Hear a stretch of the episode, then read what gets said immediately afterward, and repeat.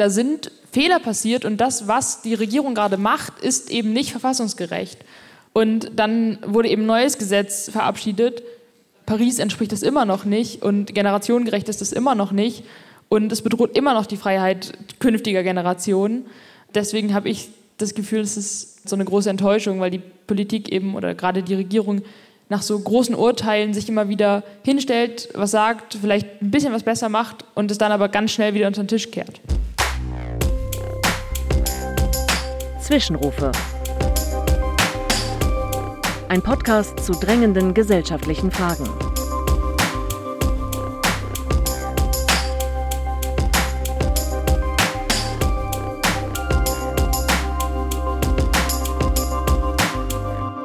Herzlich willkommen zur zweiten Folge des Podcasts Zwischenrufe der Zeitstiftung Ibelin und Gerd Bucerius. Mein Name ist Sascha Surke.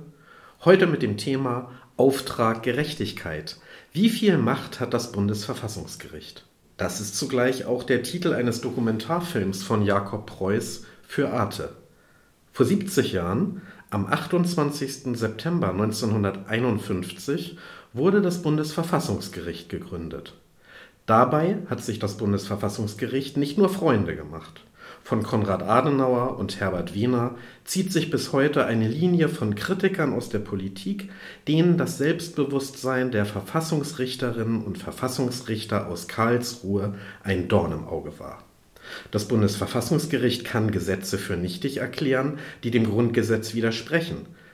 Das Bundesverfassungsgericht prägt seit 70 Jahren die Geschichte der Bundesrepublik sei es bei der Definition von Familie, dem Recht auf Leben, aber auch auf selbstbestimmtes Sterben, der Integration Europas oder wie aktuell beim Klimaschutz. Hat es mit solchen Grundsatzurteilen nicht auch zur Zukunftsfähigkeit Deutschlands und zur Stabilität der deutschen Demokratie beigetragen? Zum Thema Auftrag Gerechtigkeit wie viel Macht hat das Bundesverfassungsgericht? Diskutieren in dieser Folge von Zwischenrufe Ulf Burmeier, Vorsitzender der Gesellschaft für Freiheitsrechte, er ist auch Jurist und Richter und vielen bekannt durch den Podcast Lage der Nation, den er zusammen mit Philipp Banse moderiert. Thomas Darnstedt ist Jurist, Journalist und Autor und eins seiner Bücher heißt Verschlusssache Karlsruhe, die internen Akten des Bundesverfassungsgerichts. Jakob Preuß ist Jurist und Dokumentarfilmer und Regisseur der Doku über das Bundesverfassungsgericht. Annika Rittmann ist Pressesprecherin von Fridays for Future. Heute moderiert an meiner Stelle Nicole Diekmann, Korrespondentin im Hauptstadtstudio des ZDF. Wir haben die Veranstaltung im September in der Bucerius Law School in Hamburg für Sie aufgezeichnet. Mein Name ist Nicole Diekmann. Ich arbeite im normalen Leben beim ZDF. Freue mich sehr, heute Abend hier diese Veranstaltung moderieren zu dürfen und freue mich vor allen Dingen auf die Menschen, die jetzt hier neben mir sitzen und mit mir und miteinander hoffentlich diskutieren werden. Ich fange mal an mit dir, Jakob. Wir kennen uns. Wir sind nicht nur beide ähm, Alumni der Zeitstiftung, sondern sind uns in dem Zusammenhang auch schon öfter über den Weg gelaufen. Deswegen bleiben wir beim Du, würde ich vorschlagen. Als Journalistin, die kleinere Filme macht als du, nehme ich mir mal raus, ähm, dich zu beglückwünschen. Das ist ein schöner Film geworden, wenn man das so sagen kann. Das ist ein kurzweiliger Film. Das ist ein informativer Film und das ist ein berührender Film. Das ist ja an sich schon eine Kunst. Ich würde mal sagen, noch mal ein bisschen mehr, wenn man einen Film über das Bundesverfassungsgericht macht. Was hat dich daran gereizt und dich dazu bewogen, diesen Film zu machen? Also erstmal muss ich sagen, ich wurde gefragt, ob ich diesen Film machen wollen würde und habe aus verschiedenen Gründen ein bisschen gezögert. Einmal, weil das Format, du hast es angesprochen, für mich fast eher ein bisschen ungewohnt ist. Ich nehme mir meistens noch viel mehr Zeit und habe zwei Filme 90 Minuten über drei Jahre gemacht und hatte so ein bisschen Angst, kriege ich das hin in so kurzer Zeit und fand aber gerade das Thema wahnsinnig spannend. Ich habe in grauer Vorzeit selbst Jura studiert, bin dann ganz umgesprungen, habe angefangen Filme zu machen und, und andere Arbeit und hatte aber immer Verfassungsgerecht, äh, Verfassungsrecht war etwas, was mich wahnsinnig interessiert hat, einfach auch diese Grauzone zwischen Politik und Recht. Und als ich dann hörte, dass gerade auch in der Redaktion so ein bisschen Vorbehalte waren, also es war ja toll, dass die da mitmachen wollten, aber sagten, wen interessiert das denn und über so ein Gericht und so, dann habe ich gesagt, nee, über das Gericht kann man ganz spannende Filme machen, weil alle wichtigen äh, Dinge unseres Lebens doch eigentlich da äh, verhandelt werden. Und das hat mich gereizt, das äh, auszuprobieren. So, nun haben wir das Gericht, das Gebäude an sich ein paar Mal im Film gesehen. Da sieht man viel Glas, das ist schon mal an sich ein Zeichen für Transparenz. Jetzt hat, oho, das Bundesverfassungsgericht auch Instagram für sich entdeckt, äh, in den vergangenen Wochen sogar vier Fotos da gepostet. Also auch nochmal das Signal, ein bisschen mehr Transparenz. Äh, Transparenz ist ja, das haben wir im Film ja auch gesehen, das hast du ja auch äh, schön rausgearbeitet, es ist ja so eine Sache. War das die größte Herausforderung in diesem Film? Also das war eine sehr große Herausforderung und wir haben natürlich ein Exposé, wie man es dann so macht, ne? was, wie stellt man sich denn vor, auch ganz andere Dinge reingeschrieben, ne? was wir alles mit den Richtern und Richterinnen machen wollten und so weiter. Ne? Und das wurde immer schwieriger und immer runtergefahren und das finde ich ja faszinierend. Man kennt das Gericht, man kennt ganz viele Entscheidungen, aber man kennt nicht die Menschen dahinter und das ist ja nicht äh, zufällig sozusagen, sondern es gibt dieses Zurückhaltungsgebot und es gibt eine gewisse Politik der Außendarstellung. Und die war bisher, und ich würde dem Auch sehr, sehr raten, dabei zu bleiben, wir nehmen uns als Personen zurück.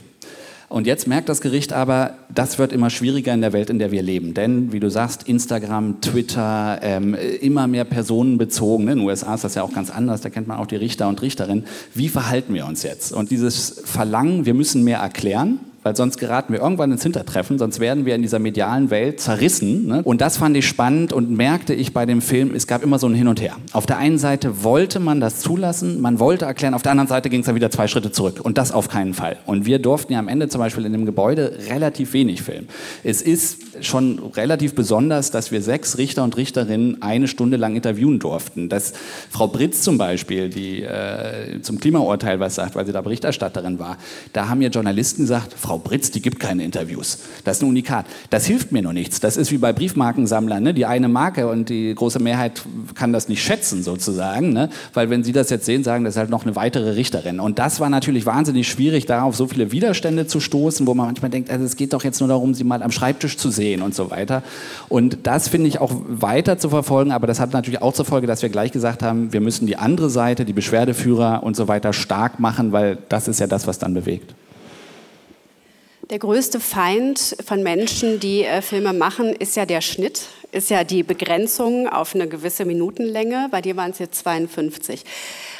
Was hättest du gerne noch angesprochen im Film? Was nimmst du mit? Was ist was, was du uns hier heute Abend noch erzählen willst, wofür du keine Zeit mehr hattest, keinen Platz mehr hattest, wo du gedacht hast, das müsste eigentlich rein, aber um es jetzt in zwei Minuten anzuschneiden, ähm, das lohnt sich dann irgendwie auch nicht mehr.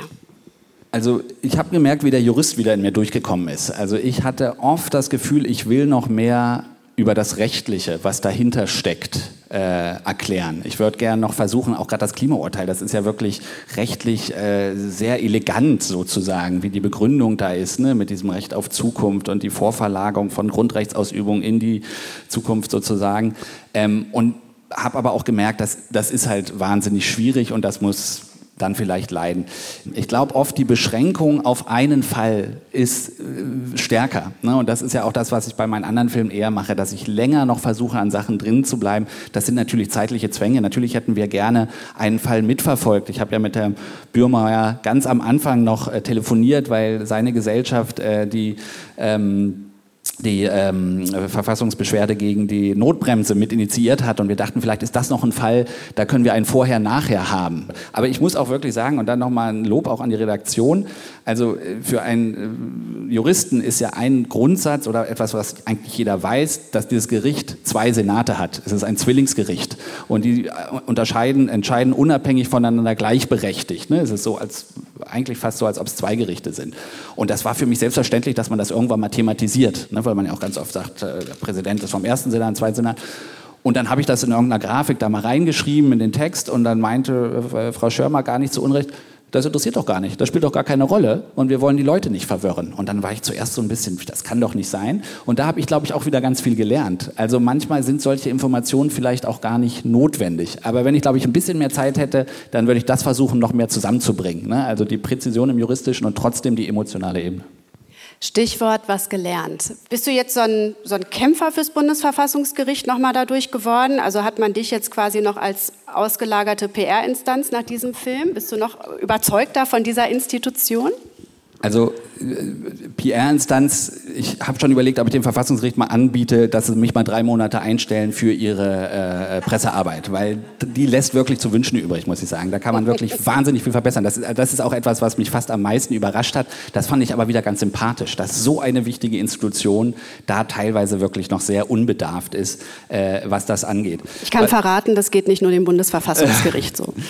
Was ich, was ich gelernt habe, was ich wichtig fand, warum wir das auch so stark im Film gemacht haben, ist das Urteil zum Paragraphen 175. Das kannte ich nicht und äh, ich habe mich wirklich viel äh, damit beschäftigt. Äh, und äh, war, war völlig baff und habe wirklich auch das Gefühl, das soll so ein bisschen unter den Teppich gekehrt werden. Also auch das wieder in der Pressearbeit, ne? also auch das Bundesverfassungsgericht auf der Webseite hat so die wichtigsten Urteile. Ich finde, da gehört das eigentlich hin. Also ein so ein Urteil, wo man das nochmal zeigt, dass so ein Gericht auch aus heutiger Sicht, das ist ja eine philosophisch interessante Frage, kann das Bundesverfassungsgericht Unrecht sprechen? Ne? Heiko Maas sagt, das war eklatantes Unrecht. Per Definition kann es das ja eigentlich nicht. Das Bundesverfassungsgericht spricht Recht. Ne? Das sind ja wirklich Einstellungsfragen. Es gibt ja, das Recht fällt ja nicht vom Himmel, sondern wir machen das nun mal.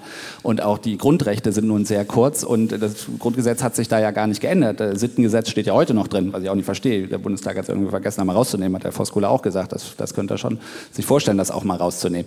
Und das finde ich halt so wichtig und deswegen bin ich ein Fan vom Verfassungsgericht. Ja, in, so wie es bei uns heute wirkt und durch die Geschichte und durch die Akzeptanz und sicherlich auch durch wirklich kluge Entscheidungen es geschafft hat. Aber das ist nicht für immer gegeben und das kann sich auch ganz schnell ändern. Und deswegen habe ich ja im Film auch nochmal versucht klarzumachen, es ist so wichtig, dass die Bürger das begleiten und eben dann halt auch den Zeitgast mit prägen und dadurch auch einen Resonanzraum für dieses Gericht äh, bieten.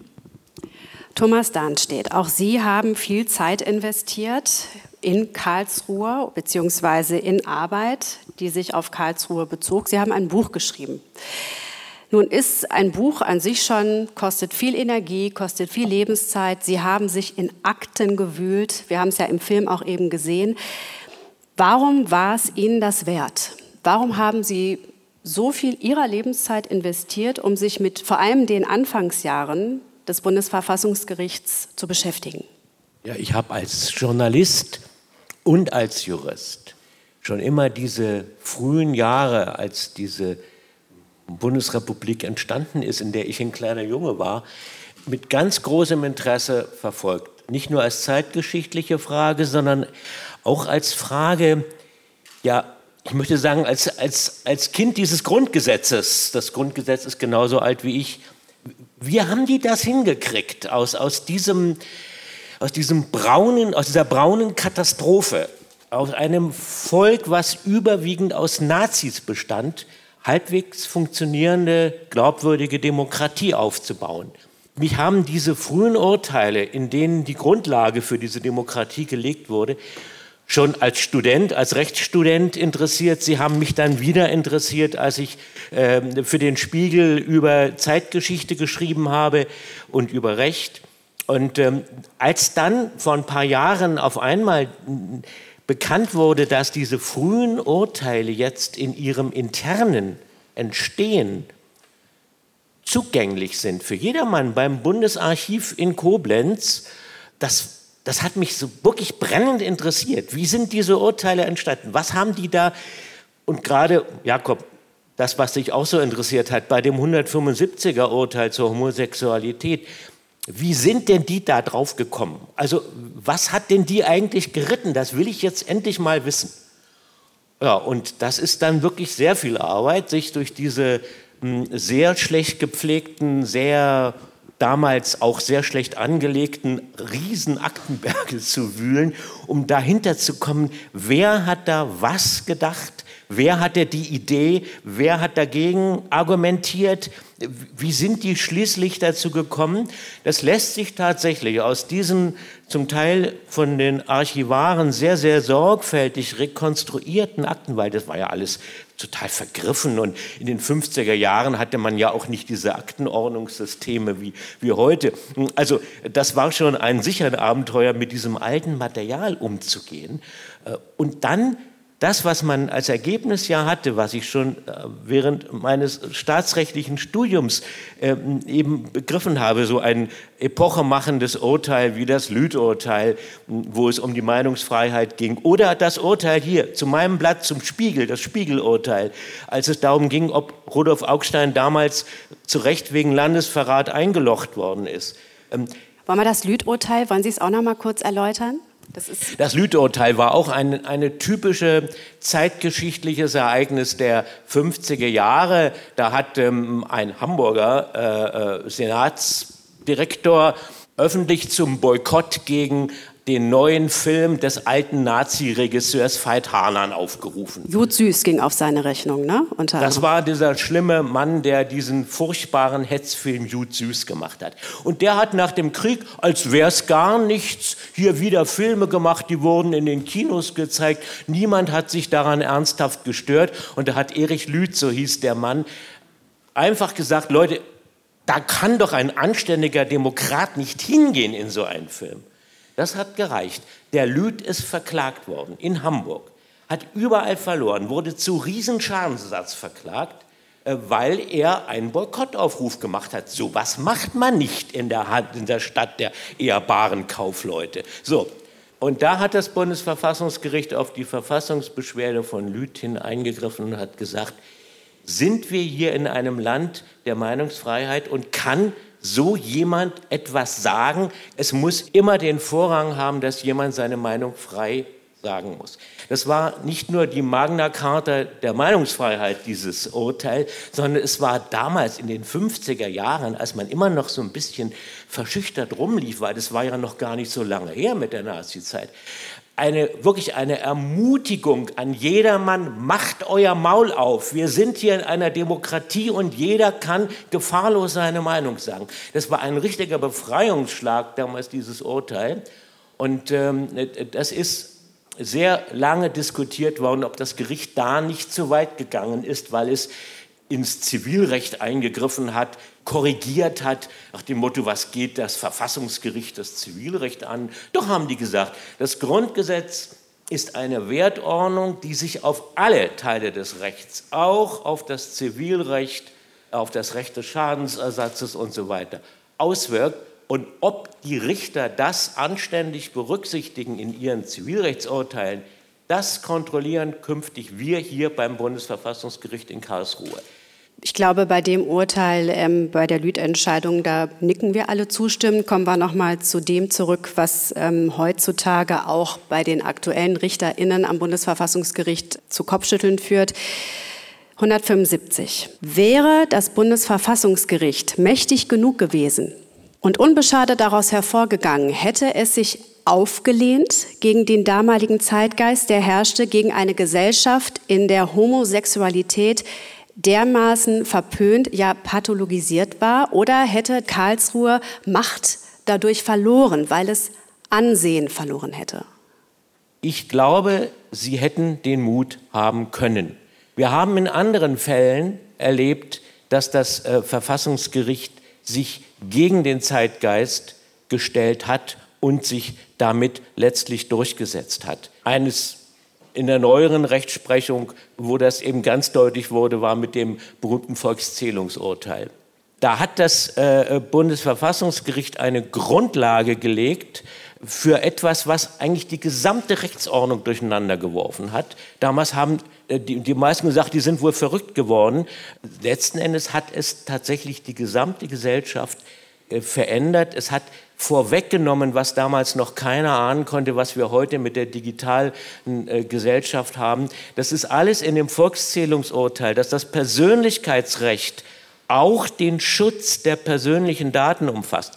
Das war damals eine ganz, ganz kühne Entscheidung. Und wenn wir noch mal einen Schritt zurückgehen in die 50er Jahre, in denselben Zeitraum, in dem äh, das, äh, das homosexuellen Urteil äh, äh entstanden ist, da haben, hat das Bundesverfassungsgericht in einem anderen Fall ein ebenfalls gegen den absoluten Zeitgeist gerichtetes Urteil gefällt. Das war das sogenannte Beamtenurteil.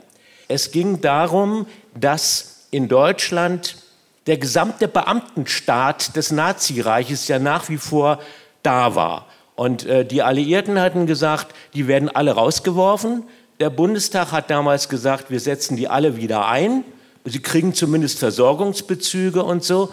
Und äh, das war den Beamten, den alten Nazi-Beamten, aber nicht genug. Die wollten mehr. Die wollten wieder in ihre alten Privilegien und Rechte eingesetzt wurden und haben Verfassungsbeschwerde in Karlsruhe äh, erhoben. Und da hat das Bundesverfassungsgericht nicht nur gegen sämtliche Beamtenverbände, sondern gegen die gesamte Staatsrechtslehre, gegen die gesamte damals konservative CDU-FDP-Politik ein Urteil gesprochen, in dem sie gesagt hat, diese Beamten die das Nazireich verwaltet haben, sind schuld an, dem, an der Katastrophe, die über Deutschland gekommen ist. Und diese Leute sollen den Mund halten und sollen nie wieder in diesem Land irgendeine Forderung stellen, sondern sollen sich ganz still nach Hause verkriechen.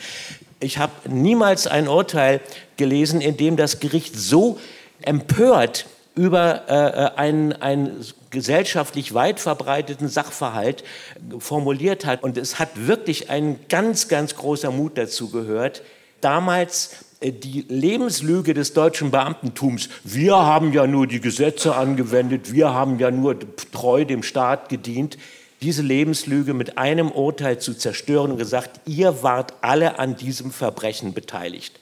Da ging ein Sturm der Entrüstung durchs Land aber das Verfassungsgericht ist da nicht etwa zurückgerudert, sondern hat in einem wenige Jahre später in einem weiteren Urteil nochmal draufgelegt und nochmal äh, zugeschlagen und die gesamte Staatsrechtslehre sich vorgeknöpft und gesagt, alle die Staatsrechtslehrer, die jetzt hier gegen uns geschrieben haben, das kann man durchaus verstehen. Die waren nämlich auch beteiligt an diesem Nazi-Verbrechen. Und da kann man sich gar nicht wundern, wenn die gegen uns argumentieren. Das haben die alles ins Urteil reingeschrieben. Also insofern, wenn die mutig sein wollten, dann waren sie das. So, da sind wir nämlich bei meiner nächsten Frage. Das Bundesverfassungsgericht ist ja einzigartig in seiner Konstruktion. Das ist ja sowohl Gericht als auch ein politischer Player. Was überwiegt denn? Was ist es denn mehr? Oder ist es 50-50? Diese Frage kann man so einfach nicht beurteilen, weil das Gericht von vornherein geplant und konzipiert war als eine Instanz, die außerhalb, sagen wir ruhig oberhalb der Justiz und der Politik agiert. Insofern ist die Frage, welcher dieser beiden Gewalten, also der Exekutive, also Politik, Regierung äh, äh, oder äh, Justiz, wer das zuschlagen wollen, die, die, die kann man so, glaube ich, gar nicht stellen. Es war von vornherein vorgesehen, dass dieses ein außerhalb der Justiz agierendes, besonderes Verfassungsorgan sein wird. Man hat am Anfang sogar in konservativen Kreisen, wo man das überhaupt nicht gern gesehen hat, dass die so viele Macht bekommen sollen. Der Adenauer wollte ja eben wirklich, ich habe das ja im Film schon gesagt, der wollte ja mehr so eine Art Notariat da haben. Ähm, äh, das, ähm, äh, die haben dann gesagt, na gut, also wenn die dann wirklich so viel Befugnisse haben sollen, aber dann bitte getrennt von der Justiz, weil damit die dann nicht mit politischen Fragen vergiftet wird. Also wir wollen das als eigenes durchaus politisch agierendes, aber gesondertes Organ haben. Insofern war von vornherein allen klar, das ist ein politisches Verfassungsorgan.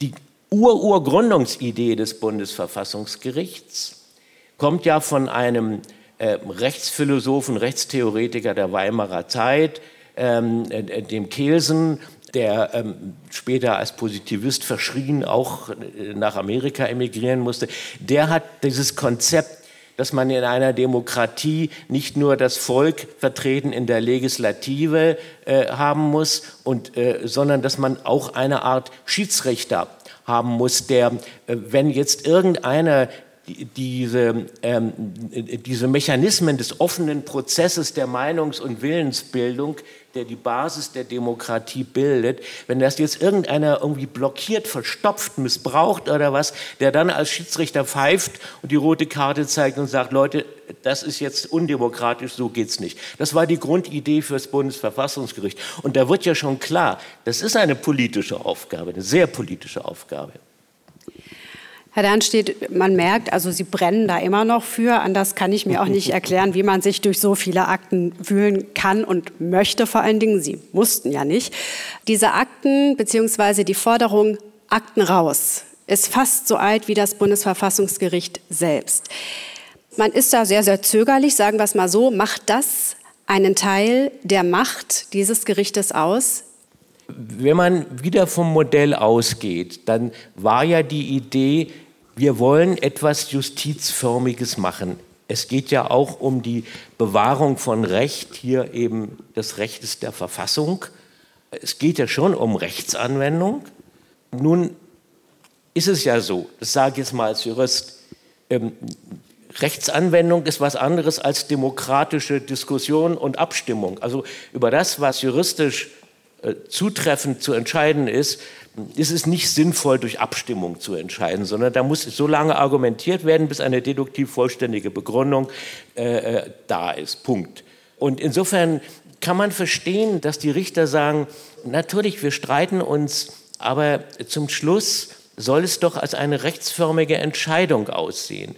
Und diese Entscheidung ähm, ist jetzt nicht irgendwie ein, ein, ein, Abstimmungsprozess wie im Parlament, sondern die hat einen gewissen Wahrheitsanspruch. Nämlich, äh, wir sagen jetzt, wie das Gesetz zu verstehen ist und das gilt. Punkt. Ähm, und mit, damit kollidiert die Idee, dass eben jetzt jeder mitbekommt, wie die sich da intern auseinandergesetzt haben. Darum war als Grundidee schon nachvollziehbar, dass das Gericht gesagt hat, also wie wir zu unserem richtigen Ergebnis kommen, geht eigentlich kein was an. Äh, wir haben die Befugnis, die Verfassung auszulegen. Wir haben direkten Zugang zu dieser Wahrheit und entsprechend müsst ihr das bitte dann zur Kenntnis nehmen. Das ist, hat natürlich einen kleinen Schönheitsfehler, diese äh, Argumentation, nämlich, dass man ja irgendwie zugleich als Verfassungsgericht, ich habe vorhin vom Lüth-Urteil erzählt, die Leute aufgefordert hat, macht euren Mund auf, wir wollen diskutieren, wir wollen Entscheidungen treffen aufgrund einer offenen Diskussion. Und die Wahrheit ist ja auch, das Verfassungsgericht hat intern heftig diskutiert über alle diese Entscheidungen, über die wir heute geredet haben. Warum soll man das vor dem Bürger eigentlich geheim halten?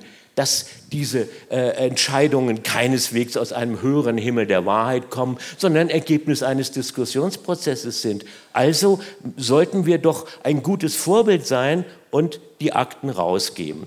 Und insofern ist das immer hin und her gegangen, wie Sie ja schon gesagt haben. Ähm, es hat sich letzten Endes überwiegend diese Traditionslinie, die von diesem richterlichen Bild, wir finden die Wahrheit, äh, äh, ausgeht und die ja auch das Beratungsgeheimnis an einem Gericht ist ja eben bis heute etwas Heiliges geradezu. Es wird ja bestraft, wer das bricht nach, nach heutigem Recht. Ähm, und insofern mm, mm, mm, hat das Verfassungsgericht es nie geschafft, sich aus diesem Traditionsdenken der Rechtsanwendung herauszubewegen.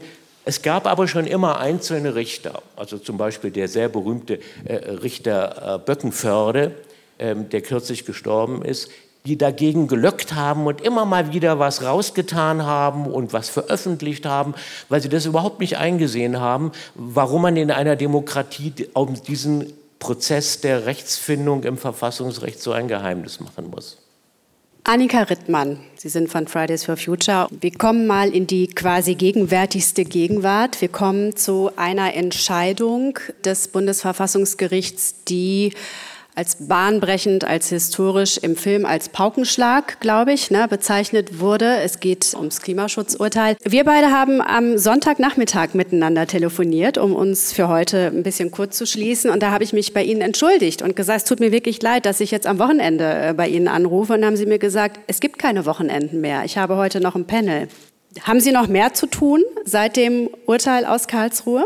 Ich glaube, das ist ein sehr zweischneidiges Schwert. Also auf der einen Seite hat es uns eine ganz andere Legitimität nochmal gegeben, weil einfach das oberste Gericht gesagt hat, okay, Klimaschutz hat jetzt, und auch wenn es eben ja über verschiedene Begründungen am Ende begründet wurde, aber am Ende das, was ja auch dann angekommen ist, das Klimaschutz hat jetzt Verfassungsrang und die Zukunft und die Rechte meiner Generation und zukünftiger Generationen sind eben genauso wichtig wie die Rechte der, oder die Grundrechte der Generation jetzt. Ähm, das hat unserem Protest nochmal, glaube ich, eine ganz andere Legitimität gegeben und dadurch natürlich Arbeit abgenommen, weil man eine andere Argumentationsgrundlage hat. Auf der anderen Seite aber natürlich noch viel mehr Arbeit gemacht, weil ich es schon als unsere Aufgabe jetzt sehe, gerade wenn dann so ein Verfassungsgerichtsbeschluss kommt, das zu erklären und Menschen mitzunehmen zu sagen, okay, wir haben jetzt auch einen neuen Freiheitsbegriff, diesen neuen Freiheitsbegriff zu erklären und Menschen mitzunehmen zu sagen, jetzt hat das Verfassungsgericht gesagt, das, was jetzt gerade Gesetzlage ist, das ist nicht richtig. Aber in dem Beschluss steht ja nicht, was ist der richtige Weg und der muss jetzt ausdiskutiert werden. Und das muss wieder im Parlament passieren. Und das sehe ich wieder als unsere Aufgabe, diesen Diskussionsprozess eben wieder mitzugestalten und einzufordern, dass da was Generationengerechtes rauskommt. Würden Sie sagen, Sie befinden sich in so einem kleinen Glücksrausch, seitdem dieses Urteil gefallen ist? War das großer Rückenwind für Ihr Anliegen, was da in Karlsruhe gesprochen worden ist?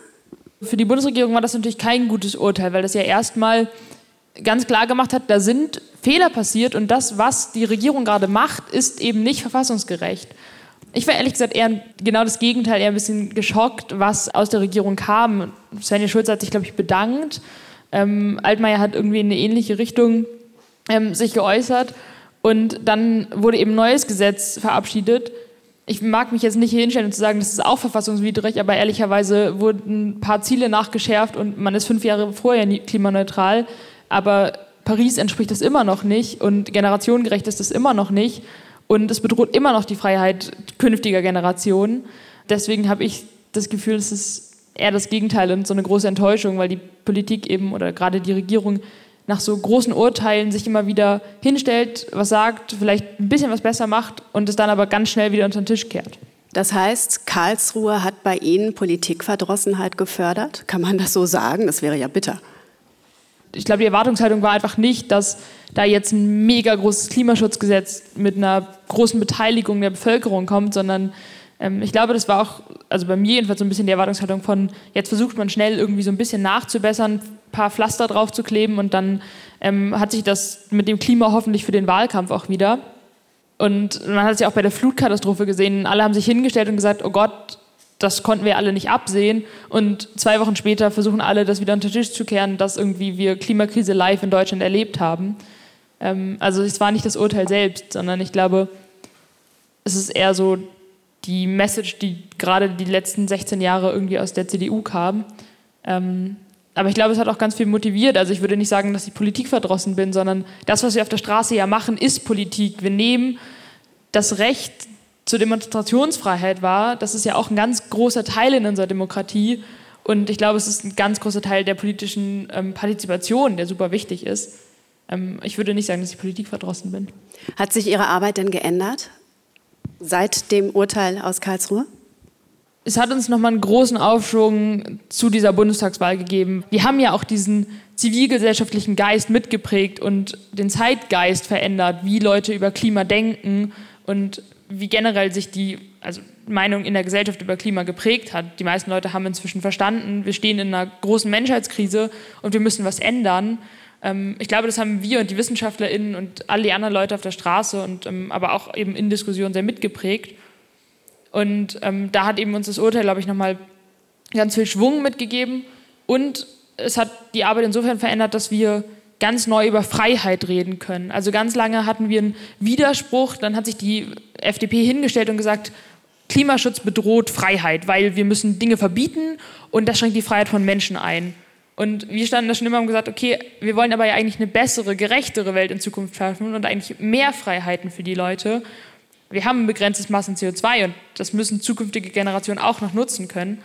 Ähm, und insofern fand ich das ganz spannend, dass eben sich ein ganz neuer Begriff da aufgemacht hat, aber auch wissenschaftlich. Also das Bundesverfassungsgericht hat in der Begründung Stellen aus dem IPCC aufgenommen. Ähm, es wurde ganz eng da auf die aktuelle Klimawissenschaft eingegangen. Und für mich hat das auch einfach dieses, oder wir sagen ja auch immer, listen to the science und setzt euch mit Wissenschaft auseinander.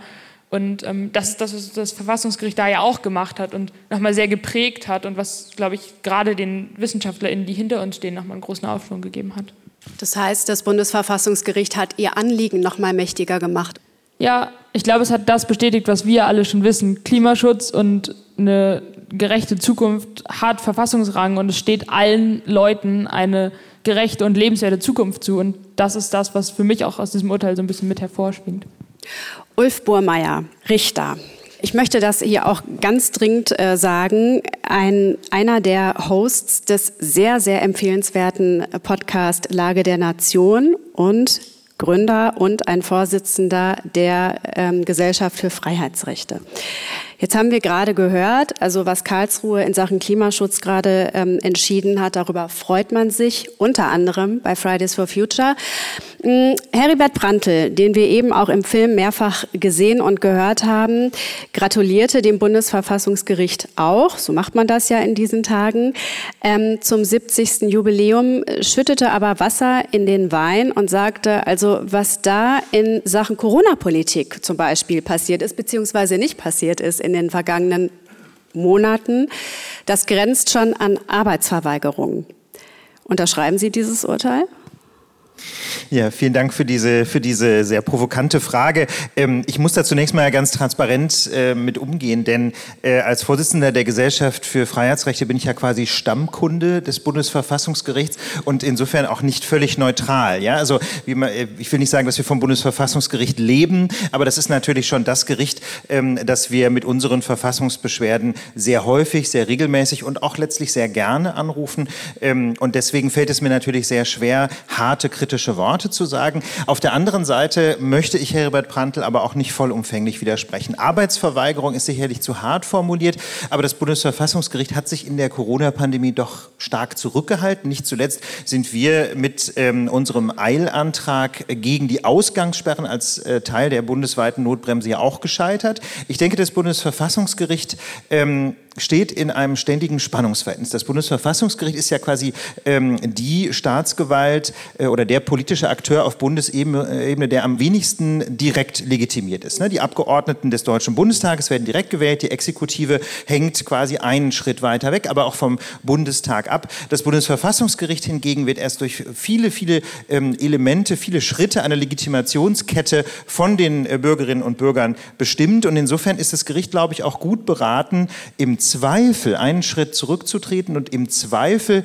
tatsächlich der Exekutive und der Legislative einen Einschätzungsspielraum zuzubilligen. Und das hat das Gericht sehr konsequent getan, nicht zuletzt in seiner Entscheidung ähm, zu den Ausgangssperren. Und im Ansatz finde ich das auch richtig. Im, ähm, und zwar insbesondere deswegen, weil in, diesen, in, in den Fragen der Corona-Politik typischerweise Tatsachenfragen zu entscheiden standen. Es ging ja eben nicht nur darum, Rechtsfragen zu entscheiden. Es ging nicht nur darum, zum Beispiel äh, bestimmte Grundrechte gegeneinander abzuwägen. Das wäre die ureigenste Domäne des Bundesverfassungsgerichts und da hätte ich mir auch, äh, wenn das darum gegangen wäre, ja, hätte ich auch mit deutlich prononcierteren Entscheidungen gerechnet. Bei der Corona-Politik ging es ganz häufig um die Einschätzung von Sachverhalten, also letztlich um medizinische Fragen, um biologische Fragen, um Fragen der, der Epidemiewissenschaften.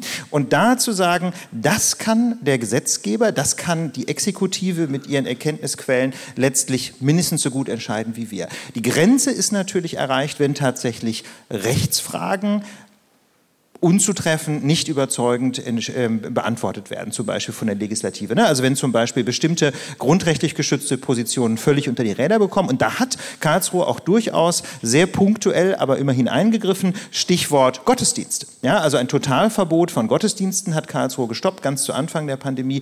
Und es hat außerdem äh, darauf hingewiesen, dass natürlich Versammlungen möglich sein müssen. Ne? Äh, Demonstrationen auf der Straße, also ein unmittelbarer Ausdruck der kollektiven Meinungskundgabe, das muss weiter weiter möglich sein. Da kann man nicht einfach sagen, wir haben Pandemie und deswegen demonstrieren wir einfach zwei Jahre nicht. Da muss man dann vielleicht Spielregeln einführen, da muss man Abstand einhalten, da müssen Masken getragen werden, aber man kann nicht einfach sagen, wir legen jetzt quasi mal die Demokratie on hold für zwei Jahre.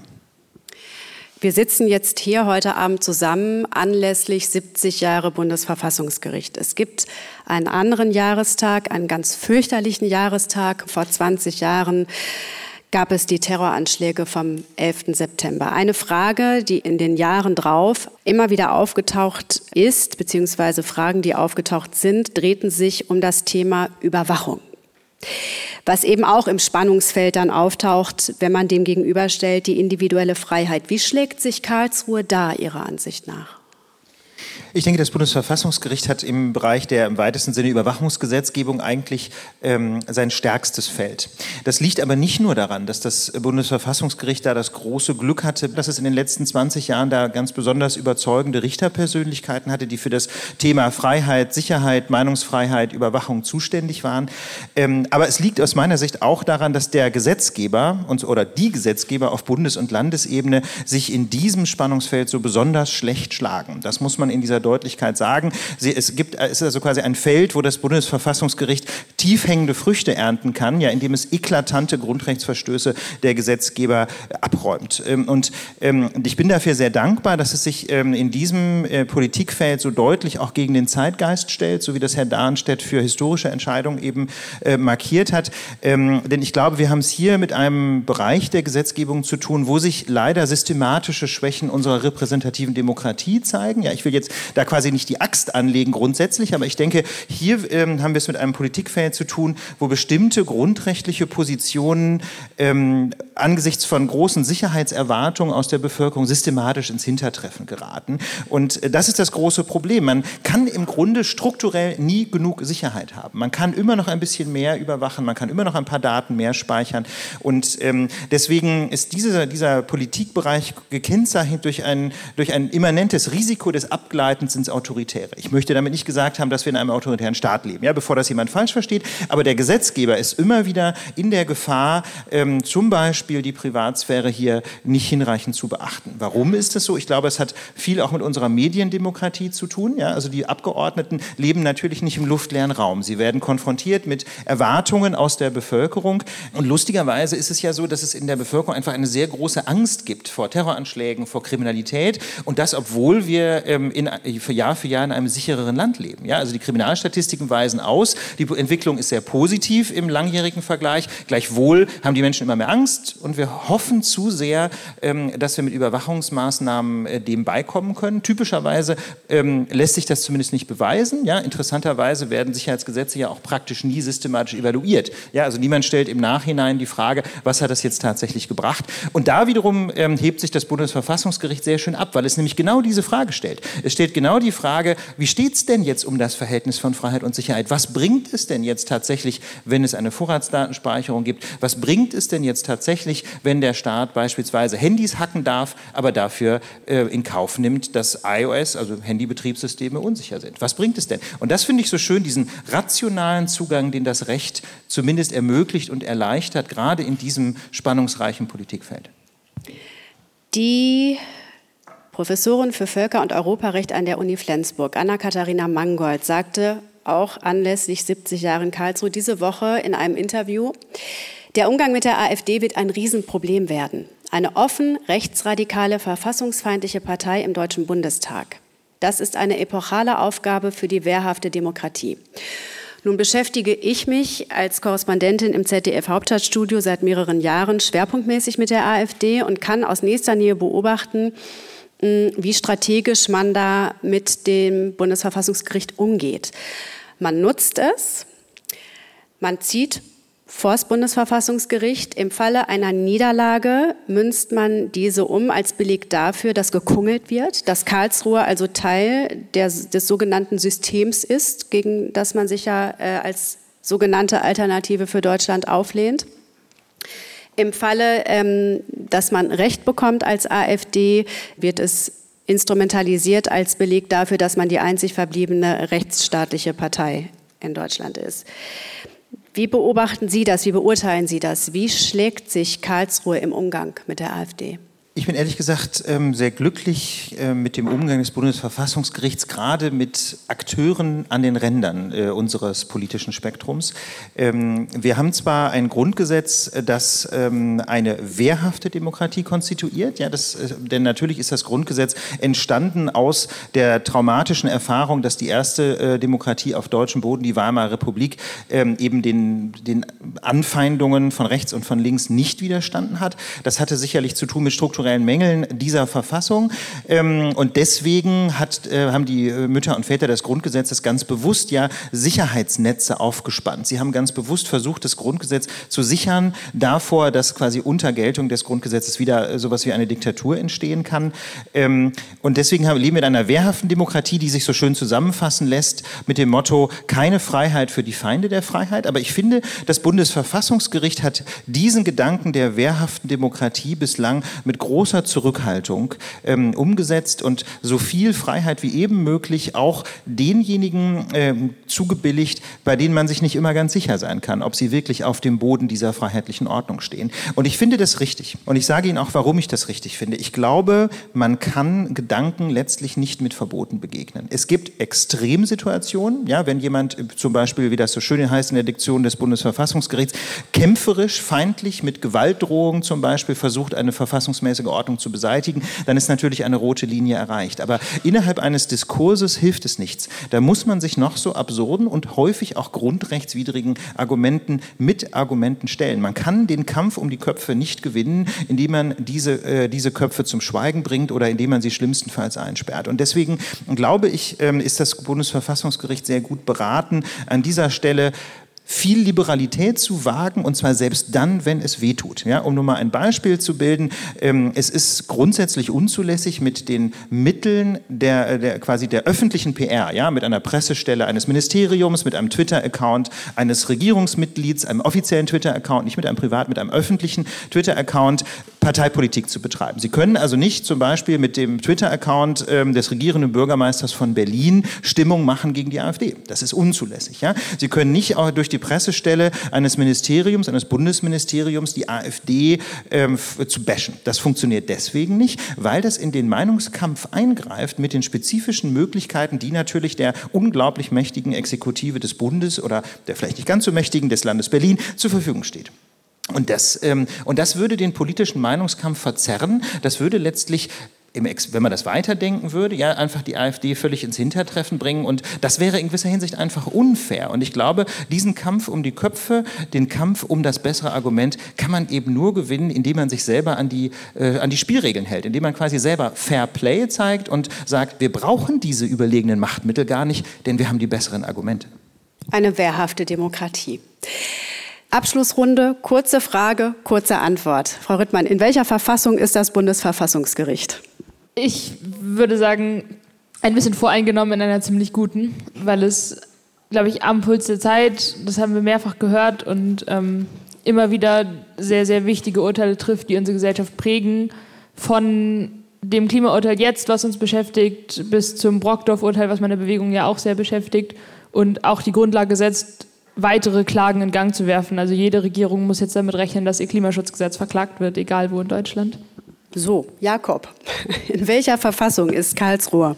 Ich würde auch sagen, es ist noch in einer ziemlich guten, aber ich würde ein bisschen mehr eine, eine, gewisse Gefahr sehen, was ich ja schon angesprochen habe, äh, mit, der, mit dem Gehen an die Öffentlichkeit. Und eine Richterin äh, sagte auch, oh Gott, dieser Film wird schon wieder so linksgrün versüfft, das wird uns dann um die Ohren gehauen. Also äh, ich glaube, das Gericht muss nochmal aufpassen, dass es sich immer wieder doch auch zurücknimmt. Da ist eine wirkliche Gefahr. Du hast mich ja auch gefragt, was hätte ich gern reingebracht. Natürlich hätte ich die Europadebatte gern reingebracht. Ich glaube, das Gericht muss nochmal aufpassen, dass es sich immer wieder doch auch zurücknimmt. Da ist eine wirkliche Gefahr. Und deswegen werde ich mich anbieten, da ein paar Monate bei denen auszuhelfen. Ich bin ja sonst jemand, der sehr viel, sehr gerne redet, aber im Gericht haltet euch ein bisschen zurück, sonst in sehr guter Verfassung. Herr Dahnstedt, Ihr Fazit. Also ich glaube, das Bundesverfassungsgericht ist, wenn es um seine eigentliche Aufgabe geht in Deutschland, in dieser Verfassung, in einer tollen Verfassung, in, unter diesem Grundgesetz, äh, es hat wirklich seine Rolle gefunden und dass es dabei wirklich kreativ und, und aktuell agieren kann, das hat man an dem Klimaurteil gesehen, was für mich wirklich ein ganz, ganz wichtiger Schritt ist, der dieses Gericht in die Zukunft bringt. Aber ich sehe, da bin, bin ich ähnlich wie Jakob, ich sehe die äh, ganz große Gefahr, die dem Gericht droht durch äh, ähm, den Streit um die Rolle des Gerichts in Europa. Wobei ich jetzt nicht sagen würde, das Gericht ist deshalb in einer schlechten Verfassung. Das Gericht hat sich da bisher sehr tapfer und überzeugend geschlagen. Das ist jedenfalls meine Ansicht dazu.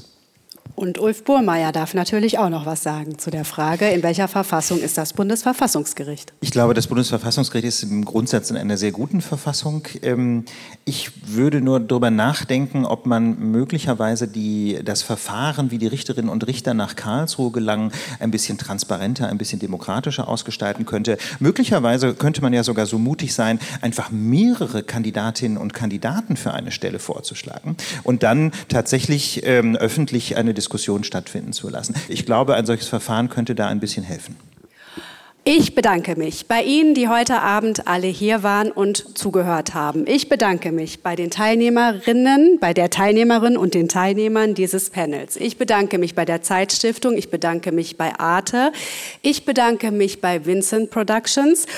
Und ich kann sagen, ich habe den Film heute zum vierten Mal gesehen und habe immer noch mal was Neues rausgezogen. Also zögern Sie nicht, schalten Sie es ein, gucken Sie es sich in der Mediathek an.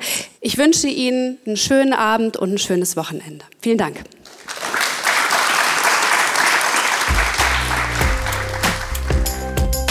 Zwischenrufe. Ein Podcast zu drängenden gesellschaftlichen Fragen.